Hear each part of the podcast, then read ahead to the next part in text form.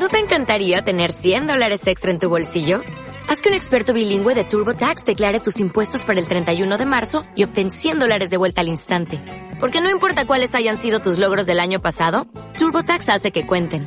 Obtén 100 dólares de vuelta y tus impuestos con 100% de precisión. Solo con Intuit TurboTax.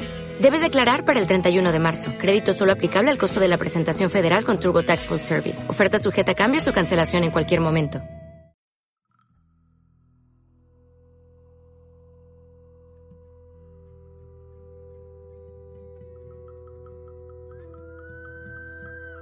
Proyectos entre tinieblas, donde cuento mis experiencias en proyectos de información. Ponte cómodo porque empezamos.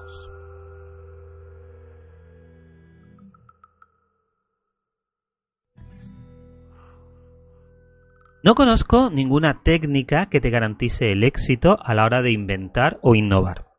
Técnicas como Design Thinking, Lean Startup, etc., te ayudan a descubrir lo antes posible y con bajo coste que te has equivocado, que has elegido el camino que no es correcto.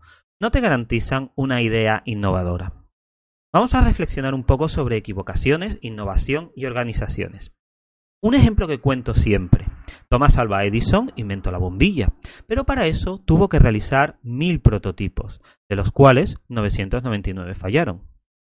¿Fallar 999 veces es un fracaso? Bueno, en este caso fue lo que necesitó para inventar la bombilla, y eso fue un triunfo que ha quedado escrito en las páginas de la humanidad. Piensa en una empresa, cualquiera, a ser posible una en la que trabajes o hayas trabajado. ¿Qué pasaría en esa empresa si alguien, tú por ejemplo, se equivocara 999 veces?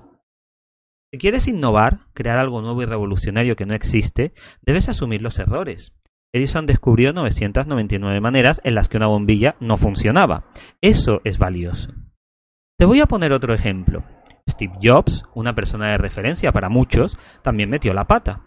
Por ejemplo, con el ordenador Lisa, un ordenador carísimo que fue un fracaso.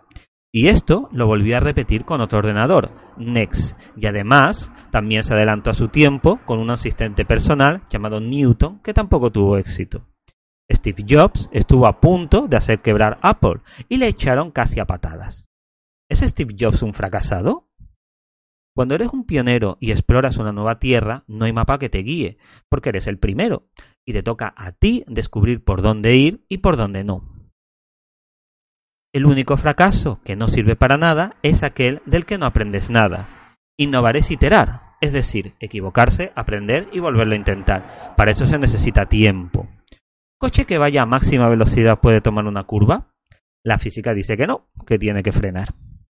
Cuando llevamos esto a empresas u organizaciones, un consejo que he aprendido por mi propia experiencia es que si en tu empresa no hay un clima de aceptación del fracaso, salgas huyendo de allí lo antes que puedas porque eso significa que no se prueban o intentas cosas nuevas y que se va siempre a lo seguro.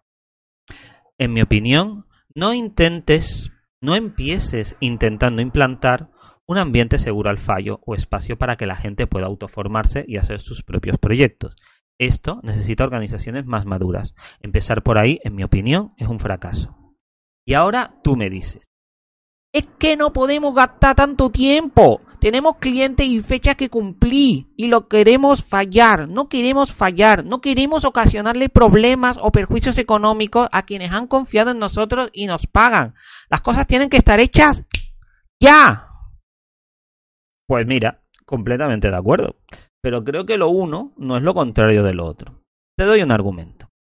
Lo primero es tener claro que son sistemas de valor y que son sistemas de gestión no gastes en innovación si no puedes aumentar el valor que les das a los usuarios. En otras palabras, que ellos te paguen más. Tiene un cliente. Quiere alcance cerrado, con pedido cerrado y tiempo cerrado. Estos proyectos son como construir un tabique. Por muy bien que lo hagas, nunca vas a salir en revistas de diseño o blogs o van a venir de distintas partes del mundo a ver tu tabique, a buscarte para que le hagas tu tabique, ni hay ningún premio Nobel de tabiques. Ni se te ocurra innovar. Intenta equivocarte lo menos posible. Dale algo anticuado, probado, que funcione y que sea rápido de hacer. Inviente los recursos mínimos para obtener algo que funcione. Te invito a un nuevo episodio de este podcast en el futuro para hablar de cómo gestiono en mi trabajo los fallos y la innovación. Y esto ha sido todo. Muchas gracias por compartir estos minutos. Podemos seguir hablando de este y otros temas en Twitter en arroba iwt2-javier, repito, arroba iwt2-javier y también en LinkedIn a través de mi perfil Javier Gutiérrez Rodríguez. Nos vemos entre tinieblas. Dale más potencia a tu primavera con The Home Depot. Obtén una potencia similar a la de la gasolina para podar, recortar y soplar con el sistema OnePlus de 18 voltios de Ryobi desde solo 89 dólares. Potencia para podar un tercio de un acre con una carga. Potencia para recortar el césped que dura hasta dos horas. Y fuerza de soplado de 110 millas por hora. Todo con una batería intercambiable. Llévate el sistema inalámbrico OnePlus de 18 voltios de Ryobi. Solo en The Home Depot.